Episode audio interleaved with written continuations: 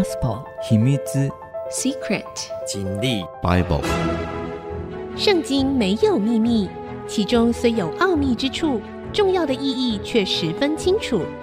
请听曾阳晴为你解密。这里是 IC 之音主客广播 FM 九七点五，欢迎您收听《圣经没有秘密》，我是主持人曾阳晴，也是说书人。曾阳晴啊，这个节目呢，同步在 Apple 的 Podcast、Google 的 Podcast 上架。如果您在 Podcast 收听，欢迎您按一下订阅，就会每一集收到我们的节目，收听方便。上一次节目呢，我们说到了以色列在君王时期分裂为南北两国。我们主要呢，上一次讲到了北国，到了他们的第十二位君王约阿施啊。约阿施他的执政时期呢，大概在 B.C. 七九八年，也就不知道八百年哈。那执政前后大概有十六七年哈，到七八二年，差不多是这个时间。他的执政时候呢，没什么重要的事情呢，所以在圣经上没多少记载，唯独记载了一件事情，就是当时候最重要的先知以利沙，他即将过世啊。以利沙得了必死的病，以色列王约阿施下来看他，伏在他脸上哭泣说：“我父啊，我父啊！以色列的战车马兵啊！”这让我们不禁想起了以利沙，他在他的师傅以利亚即将离世之前啊，以利亚没有死啊，他是直接被神用战车火马呢接到天上去啊。他在以利亚即将离世之前的呼喊也是一样，但是难道约阿施想当以利沙的徒弟吗？当然不是啊！呃，他其实啊、也不太理这位先知，但是他们中间很熟了哈。我想第一个他想表现他跟以利沙的交情啊，然后呢，另外可能就是模仿以利沙的话语，好像大先知离世之前呢都要来这么一段。大概是这样了哈，那也讲他说我父啊，我父啊，当然不是只说他是他的父，但是这是一个非常重要的尊称啊。之前以利沙确实帮过这个以色列国啊，亚兰国从北方下来的亚兰国几次想要入侵，都被以利沙呢所识破他们的突袭呀啊，以至于呢这个亚兰国的突袭几次都没有成功，所以他称他为我父啊，我父啊。也是配得的了哈。伊丽莎呢，就对他说：“你取弓箭来。”王就取了弓箭来，又对以色列王说：“你用手拿弓。”王就用手拿弓。哎呦，真的是一个口令一个动作啊！啊，完全顺服啊！啊，伊丽莎按手在王的手上，说：“你开朝东的窗户。”他就开了。第三个命令。第三个动作哈，他把手按在他的手上啊，就说：“你打开朝东的门呢，他就开了。”以丽莎说：“射箭吧。”他就射箭。第四个命令，第四个动作，伊丽莎说：“这是耶和华的得胜箭，就是战胜亚兰人的箭，因为你必在亚弗攻打亚兰人，直到灭尽他们。”哇，有这样子的好机会可以灭尽亚兰人呢！我相信对于当时的以色列君王来讲，这是大概最重要的一件事情。他们心头最想完成的事情，就是把他们最接近他们的这个世仇敌人啊，以前大卫时代的是非利士人，现在是北方的亚兰人呐，可以在亚弗打败他们。哇，如果我是这个王的话，哈，我一定非常非常的高兴啊！这里我们稍来谈一下哈，亚弗阿弗克，阿弗克呢，大概在约旦河、加利利海、约旦河的东边三十公里之处。这也就是说明了之后呢，他们会在这个约旦河东边决战。那亚兰人他刚刚讲说朝东的窗户，也就是在这里先知预言预告未来亚兰人会从东方来攻击你。啊，来攻击你，所以呢，你要击败那个从东方来的亚兰人。那亚兰人如果会从东方来攻击他们，那一定是他们从加利利海的东边、约旦河的东边下来，然后呢，再往西攻打。那这个呃得胜箭，他说这是耶和华的得胜箭，然后叫他打开东边的窗户往外射射箭哈。这个得胜箭呢，原文叫做救恩之箭啊，拯救之箭，就是说神即使你们以色列国北国这样的悖逆我，我还是想拯救你们呐、因为呢你们被亚兰国实在是欺负的太惨了，他还是想救以色列啊。但是神用的是得胜、胜过敌人、战胜敌人的方式来拯救你。哇，这真的是很棒。其实神的计划一直都是这样，用得胜来拯救神的子民、神的儿女、神的百姓。那你要说呢？到了新约时代，耶稣基督上十字架被钉死，难道是得胜吗？啊，对于上帝来讲，这是得胜。耶稣基督。他受了世人所有的罪，放在他的身上，他要胜过死亡，他三天后复活，这是得胜啊！这是让每一个人有机会在基督里面重新来过，成为新造的人，重新来过，对自己过往的生命经历啊，对于自己的计划不是那么满意的人，都可以在耶稣基督里面重新来过，而且呢，他把我们身上所犯过的所有的罪都担在他身上。他明白我们生命中的软弱，我们生命当中所做过的任何的错的事情，以及我们的痛苦，他都帮我们担当了，让我们可以在耶稣基督里面重新来过。所以这个得胜剑就是救恩之剑呐，哦，救恩之剑。好了，那这个我说了哈，如果我是那个约阿施啊，我一定非常非常之兴奋呐。为什么呢？这可以打败我现在的目前的最大的敌人呐。每一天腹背芒刺在背啊！哦，好了，伊丽莎又说：“取几支箭来。”他就取了来。然后第五个命令，第五个动作了哈。伊丽莎就说：“打地吧！”啊，什么叫打地？就是把那一把剑拿过来击打地面啊，好像那个一把芒草啊，让你把它捆在一起，然后打地一样。他打了三次，便止住了。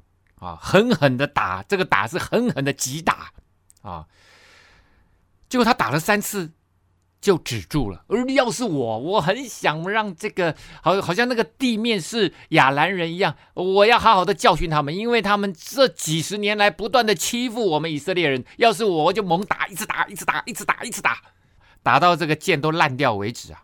我在想，如果你约阿施真的相信以利沙是神派来的拯救者。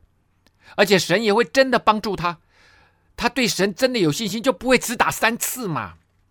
打三次，棒棒棒，感觉上好像敷衍一下。很明显的，神就是要借着以利沙来帮助约阿施打败亚兰人，这个计划是非常明显的。但是呢，我真的不知道约阿施在想什么，这就随便打地啊，就打了三次而已。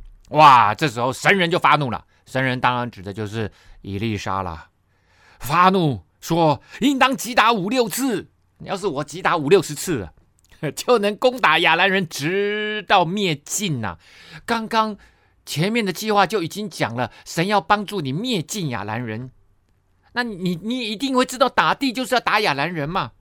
现在你只能打败亚兰人三次。啊你要这样子打三次，那就只打败他们三次，可是却无法灭尽他们呐、结果呢，以利沙死了，人将他埋葬。到了新年，有一群摩押人来犯境啊。这个摩押人大概位置就在死海的东岸、南岸啊，在那里。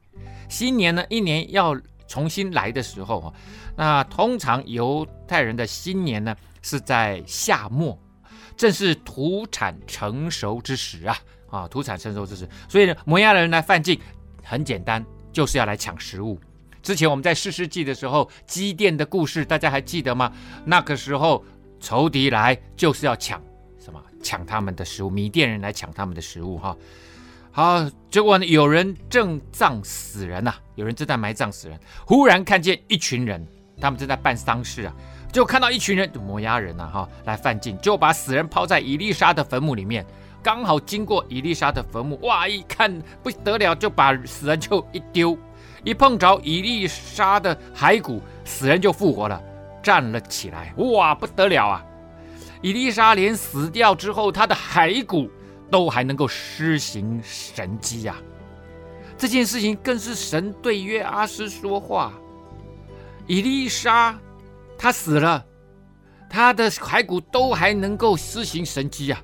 所以呢，他所做的预言一定都会实现的。好，我们先休息一下，稍后再回到节目的现场。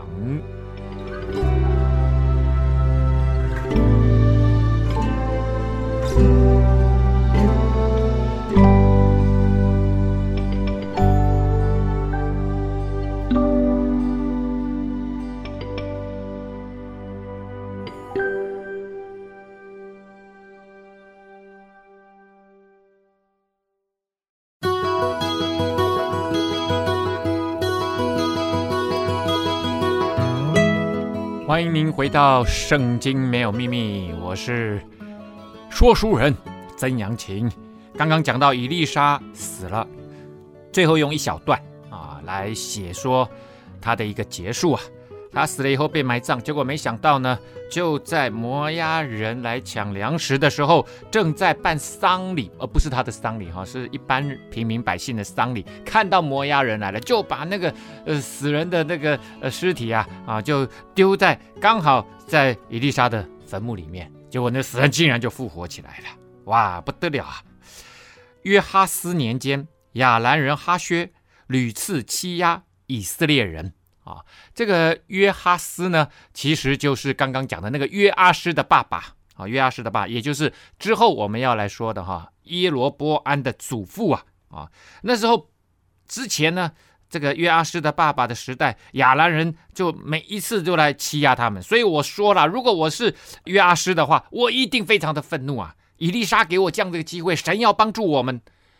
打败亚兰人，而且灭尽他们，所以呢，拿那把剑，我一定是猛打的啊！耶和华却因与亚伯拉罕、以撒、雅各所立的约，仍施恩给以色列人，连续他们，眷顾他们，不肯灭尽他们，尚未赶逐他们离开自己面前。为什么神要讲这么严厉的话？说没有要把以色列人赶逐出去，赶逐出他的面前，因为以色列北国。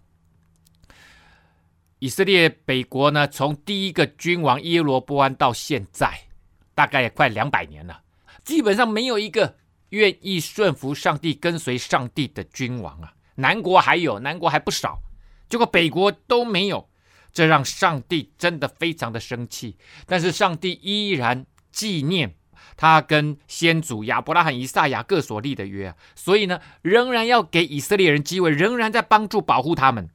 这就是上帝那个我们在天上的父。耶稣说：“你们祷告要这样祷告，我们在天上的父。”所以那位耶和华神就是在天上的父神。为什么他自称为父？因为他创造每一个人，在他看每一个人都是他的儿女啊。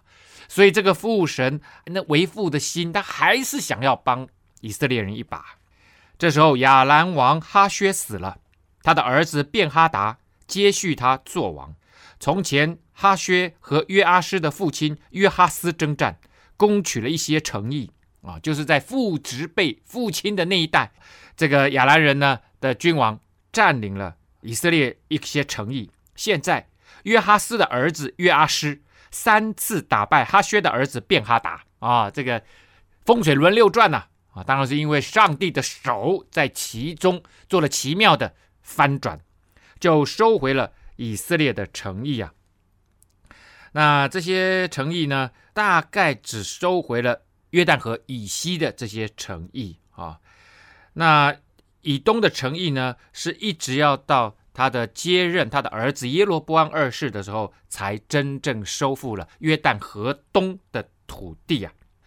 那这个河东的土地呢，是在什么时候失去的？就是在他们这一个王朝第一位君王耶户啊，也就是以色列。北国第四王朝耶户的一开始的时候就被夺去了。好，那我们现在先不讲耶罗波安二世，我们把镜头又转向了南国犹大啊，南国犹大。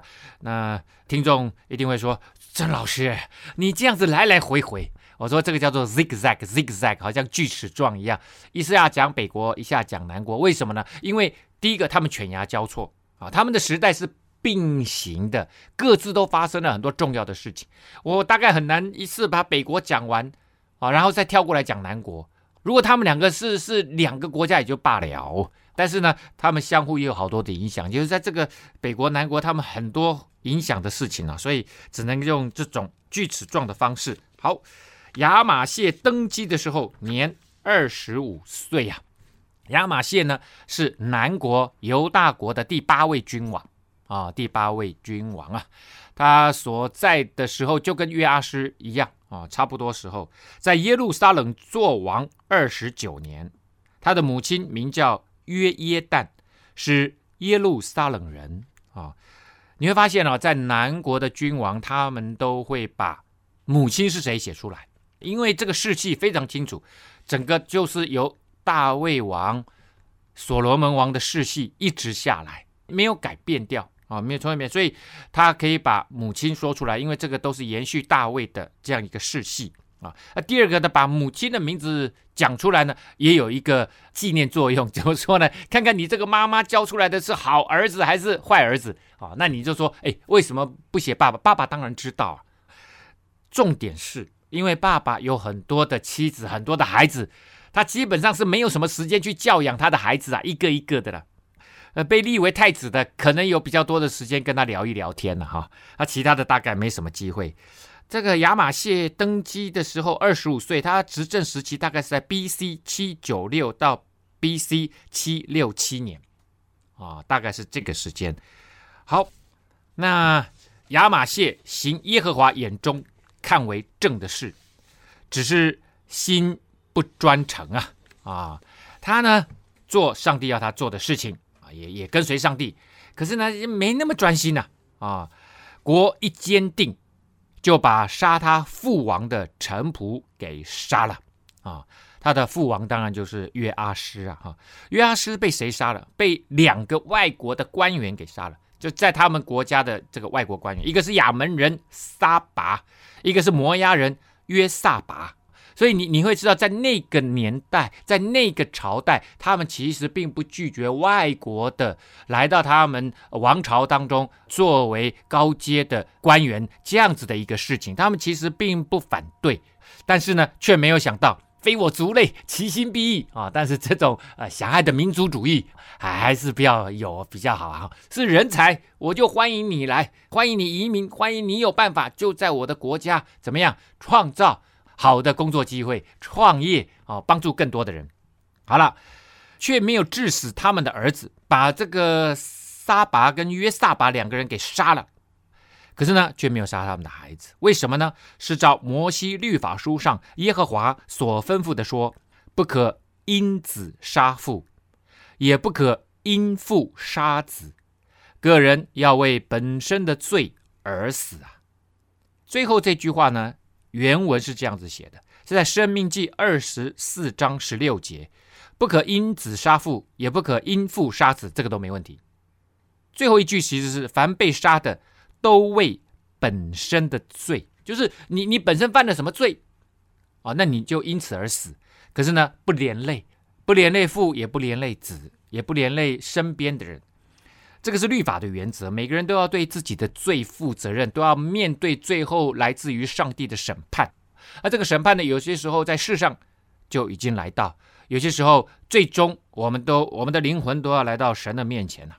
所以呢，这个亚玛谢真的真的真的非常的难得啊，他没有滥杀无辜啊，特别是大权在握的时候，能够不滥杀无辜，这个真是高度的自我节制啊。呃，这个是很不得了的哦，很不得了的。在中国历史上，你基本上可以看到哈，呃，如果是这样子的状态，那一定是诛九族啊，啊，让你没有翻身的机会，啊，让你没有任何任何可以再反扑的机会哈，诛九族，哎呀，不得了 哈哈。但是呢，我们看到啊，亚玛谢他愿意因着神的律法的规范，他不随便乱杀人，就把那个两个人。杀掉他父亲的人，就把他灭掉而已哈，没没有连坐啊。亚玛谢招聚犹大人，按着犹大和便雅悯的宗族设立千夫长、百夫长，又数点人数，从二十岁以外能拿枪拿盾牌出去打仗的精兵，共有三十万。那数点那征召军人，很简单，就是要打仗的嘛。那我们来看一下哈，他立了这些营长啊，哈，呃，班长啊，啊，连长啊，啊，二十岁以上可以打仗的三十万人。这个呃，其实呢，这个数字哈，真的可以看得出来哈，呃，犹大国的国力啊，哈，其实是衰弱的。之前在大卫王的时候哈，啊，这个光是一个犹大支派哈，呃，出个七八十万人，八九十万人，这个都不是问题的。现在只有三十万人，招兵备战呐。又用银子一百他连得，从以色列招募了十万大能的勇士。哎呦，还招募雇佣兵，而且这个雇佣兵呢是他们的长期以来不和睦的兄弟之邦啊。北国以色列也招募了十万大能的勇士，三十万加十万，四十万大军。他想要干什么啊？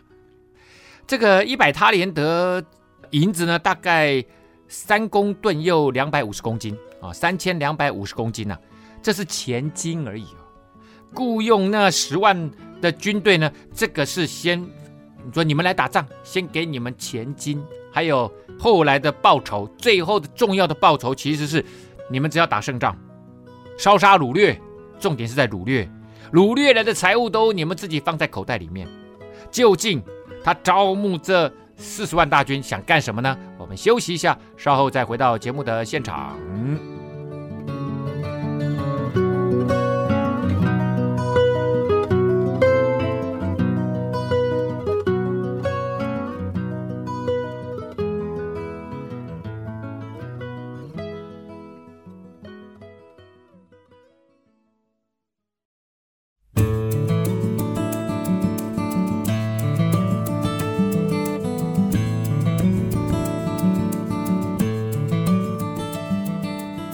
欢迎您回到《圣经没有秘密》，我是说书人曾阳晴。刚刚我们讲到了南国犹大王亚玛谢，他招聚了啊自己国内的三十万的精兵，然后呢还去北国用银子一百他连得，也招募了在以色列招募了十万大能的勇士啊。结果呢，这时候有一个神人来见亚玛谢，对他说：“王啊！”不要使以色列的军兵与你同去，因为耶和华不与以色列人以法莲的后裔同在啊。这个神人是谁？呃，历史上并没有记载哈、啊。但是呢，他在来告诉亚玛谢，他说你出去征战，不要带以色列那十万大兵，不要让他们跟你去，因为上帝现在不喜悦以色列北国，他们的作风作为，他们都不跟随上帝，上帝愤怒，上帝不喜欢与他们同在。用以法莲呢来代替所有北国的十个支派，这个神人来提醒亚玛谢说：“你忘了吗？在历史上，神多次帮助处于劣势的犹大国得胜，你难道忘了吗？之前有一个约沙法王，有这个从南部摩押、亚门、米乌尼这个联军三国联军来攻打约沙法，约沙法真的不知道该如何是好，结果呢？”啊，上先知跑来跟他讲说：“你不用出征，看耶和华神为你征战，你只要把那个赞美敬拜团、敬拜上帝的敬拜团放在前面，然后大声的赞美神的神的作为就可以了。”就没想到就这样子，真的啊，让摩押、亚门、米乌尼人呢，他们互相攻打，结果呢一败涂地，以色列不犹大国取得极大极大的胜战哦，他告诉。亚玛谢说：“不用依靠他们，你难道忘了上帝的大能的手可以帮助你吗？现在你里面有以色列人，我不想帮助你，赶紧把他们不要带去。你若一定要去，就奋勇征战吧。但神必使你败在敌人面前，因为神能助人得胜，也能使人失败啊。”这里面讲说，如果你真的要去，真的你要带他们去，四十万大军，我告诉你，你就会失败。你好好打吧。你真要打，如果一定要用你自己的计划，神告诉你一定失败啊！因为神可以使人得胜，也可以使人请败呀！哇，这个神人讲话讲的斩钉截铁啊！亚玛谢就问神人说：“我给了以色列军的那一百他连的银子怎么样呢？哦，那个损失心疼啊，滴血啊，对不对？我我钱已经付了哦，那他们已经要来，他们已经来了，那怎么办呢？他一定想说，是不是哪里可以把这个钱拿回来啊？神人就回答说：“耶和华能把更多的赐给你呀，你不用担心呐。圣经里面写说，哈，诗篇里面写说，千山的牛，万山的羊，都是耶和华神手所造的，都是他手中可以动用的资源呐。你不用害怕，不用担心，要对上帝有信心呐。上帝能够把更多的赐给你呀，什么一百他连的，再加两个零呐。哦。”神是补还人的神啊，而且是更加丰盛的补还，因着你愿意依靠他，跟随他。于是亚玛谢将那从以法莲来的军兵分别出来，叫他们回家去。啊，你们回去了，我不需要了。哦，钱你们就拿走了，薪水你们拿走，OK OK。结果呢，哎，这些军人他们兴冲冲的来，是想要之后打胜仗可以大大大抢劫一番带回去啊。啊、买房子啊，哦，买土地啊，他们现在一定很生气，故此他们甚恼怒犹大人，气愤愤的回家去了。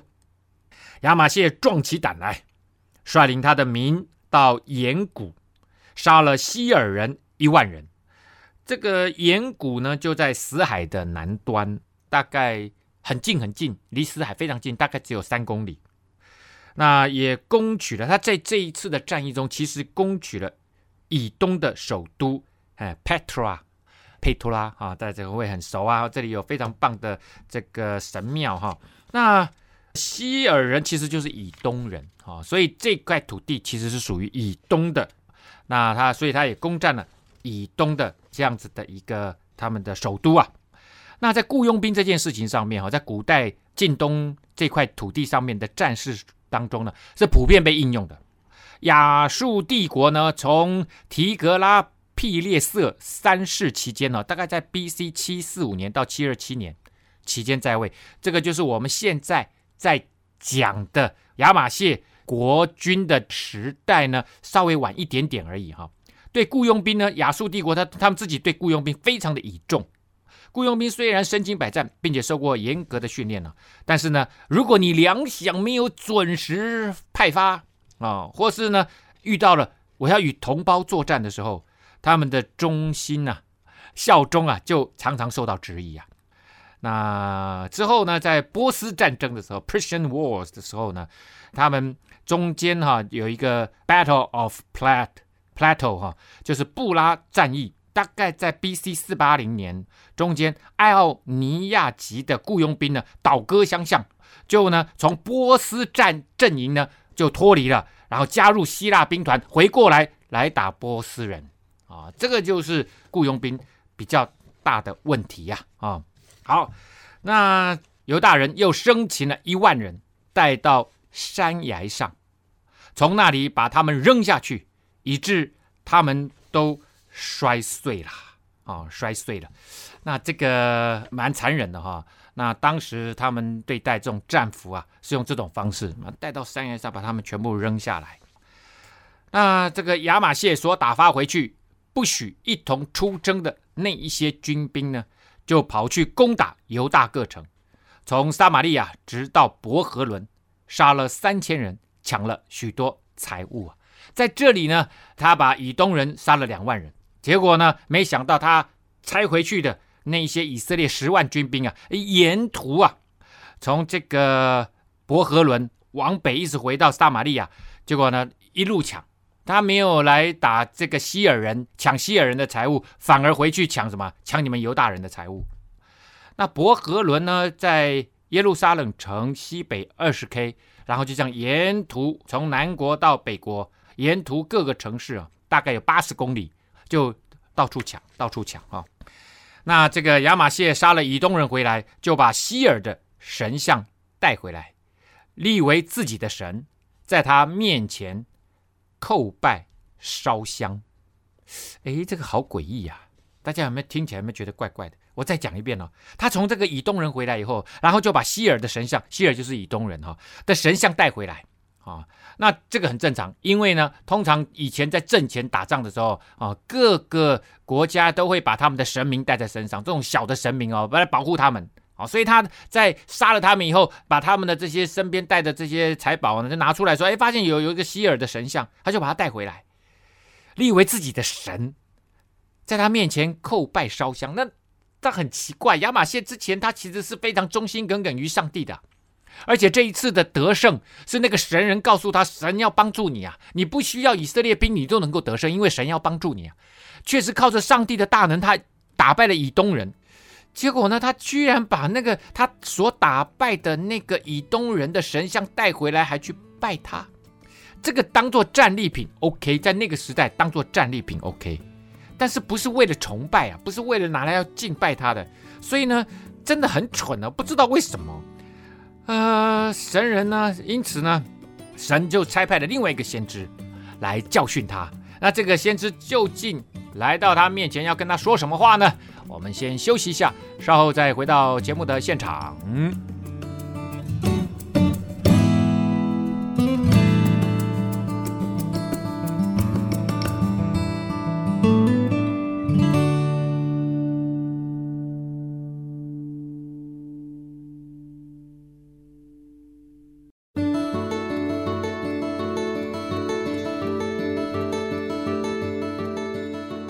欢迎您回到《圣经没有秘密》，我是说书人曾阳晴。刚刚我们讲到了由大王亚玛谢呢，很奇怪的一个动作，不知道他的哪一根筋不对劲啊？啊，他打败了以东人，就把以东人的神像带回来，然后就去叩拜烧香以东人。因此耶和华的怒气向亚玛谢发作，就差一个先知去见他说：“这些神不能救他的民脱离你的手，你为何寻求他呢？”这个讲得很清楚、很明白啊！任何头脑清楚人一听就说：“对呀，对呀，我我干嘛去跟他呢？”先知与王说话的时候，王对他说：“谁立你做王的谋士呢？你住口吧！为何找打呢？”先知就止住了，又说：“你行这事，不听从我的劝诫，我知道神定意要灭你呀。”先知该说的话，他全部都说完了。这就是先知的职分。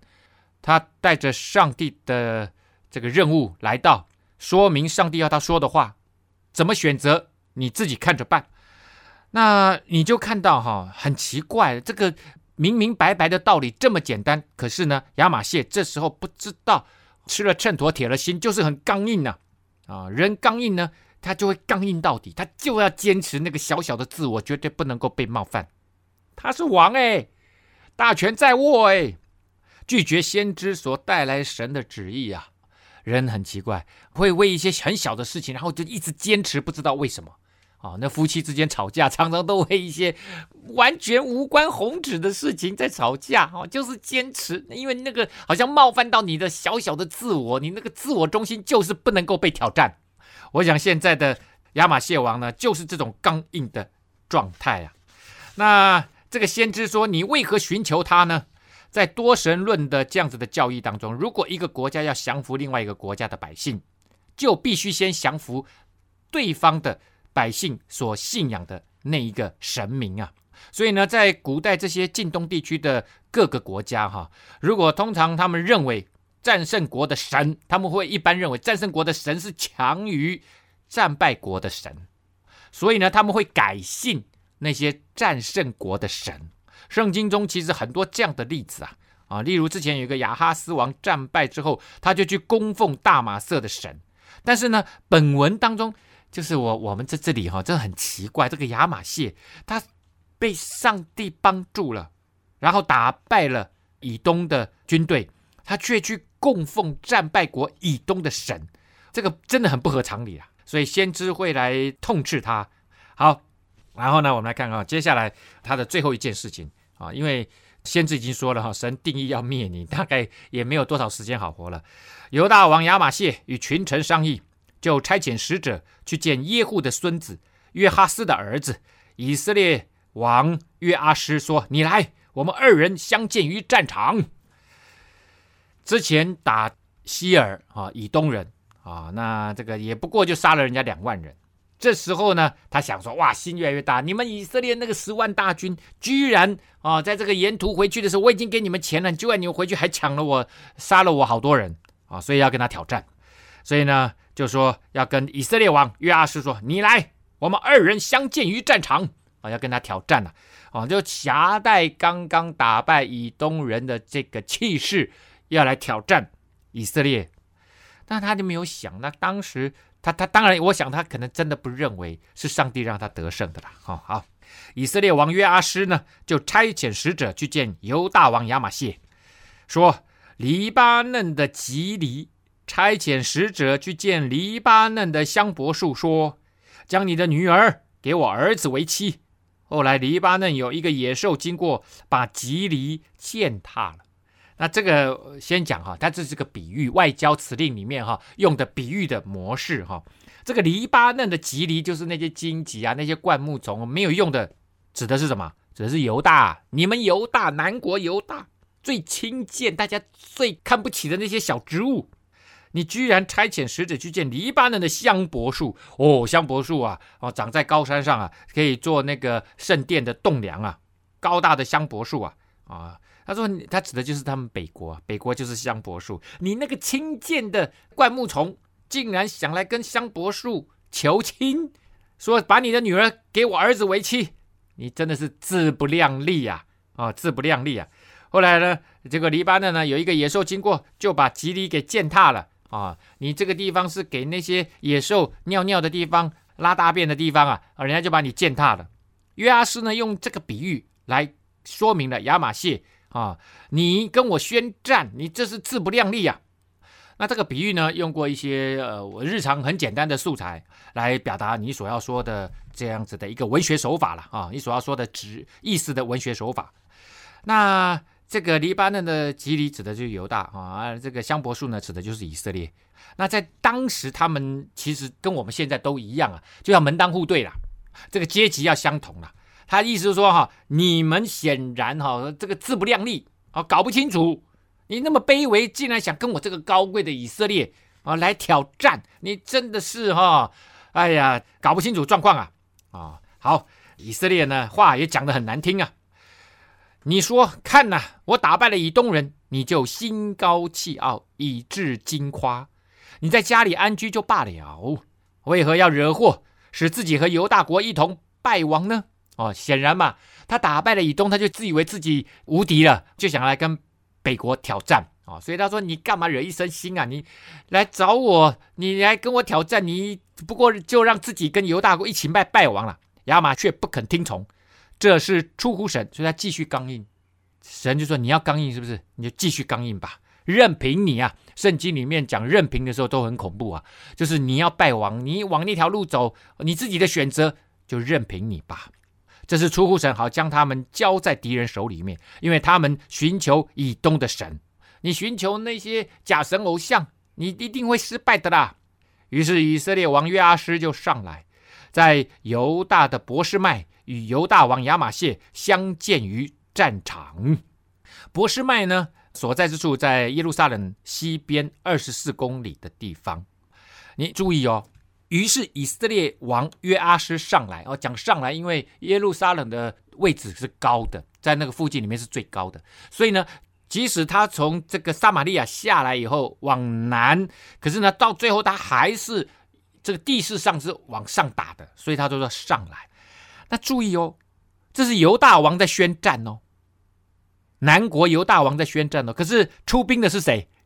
以色列王先出兵攻打你呀、啊！你你让人真的是很火大哦！哇，这个犹大王你都没准备好，你竟然敢这样子随便乱跟人家挑衅，犹大人就败在以色列人面前，各自逃回家去了。以色列王约阿施在伯示麦擒住了亚玛谢啊，犹大王亚玛谢，把他带到耶路撒冷，又拆毁耶路撒冷的城墙，从以法莲门直到角门，共四百肘。这个我现在以法莲在西北角，角门。在东北角啊，那这个城墙当然很长很长哈啊，大概他只拆毁了四百肘啊，也就是把北部的城墙拆了两百公尺啊，啊，拆了两百公尺，不是全部都拆了哈。那其实他在说这个以色列王抓到了亚玛谢的时候，他其实是这样介绍亚玛谢的哈。他说呢，他擒住了约阿斯的孙子约阿斯的儿子犹大王亚玛谢啊，也就是说哈，你这一次被抓。你连你的这个先祖都蒙羞啊！先祖都蒙羞，然后还拆毁以这个耶路撒冷的城墙，哦，真的很惨。这是耶路撒冷城墙第一次被仇敌拆毁，因为耶路撒冷城很难攻的啦，很难攻的啦哈。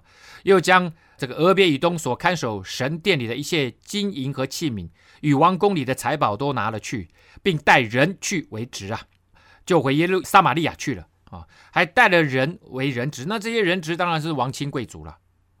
俄别以东呢，他是看守圣殿的这个家族啊，他们历世家族都是看守神的圣殿，所以呢，哎，圣殿的东西都是最宝贵的呢。结果呢，神殿的库房、金银器皿都被掳掠了，真的有够惨啊！真的是惨败中的惨败啊！以色列王约阿斯的儿子约阿施死后，犹大王约阿施的儿子亚玛谢又活了十五年。打赢的君王比较早死，哈哈，结果呢，这个亚玛谢呢，他他放他一条生路哈，没没让他没让他立刻把把他杀了哈，啊，只抓了一些皇亲国戚哈，拿去做人质啊。那这个亚玛谢离弃耶和华以后呢，在耶路撒冷城，结果就有人背叛他，他就逃到拉吉啊，拉吉在这个耶路撒冷城西南逃了四十公里，叛党呢却打发人到拉吉把他给杀了，人就用马将他的尸首。驮回去，葬在犹大京城耶路撒冷他列祖的坟墓里面啊，就看到了哈，你拜以东的偶像，而且去挑战以色列，自取其辱。本来呢，军力就已经不是很强盛了，这时候更大大的损伤了。还有一批皇亲国戚被掳去作为人质啊，这个国家就凋敝了。就从你这个拜假神偶像开始。今天的节目呢，到这个地方要告一个段落了。圣经没有秘密，我们下次再见。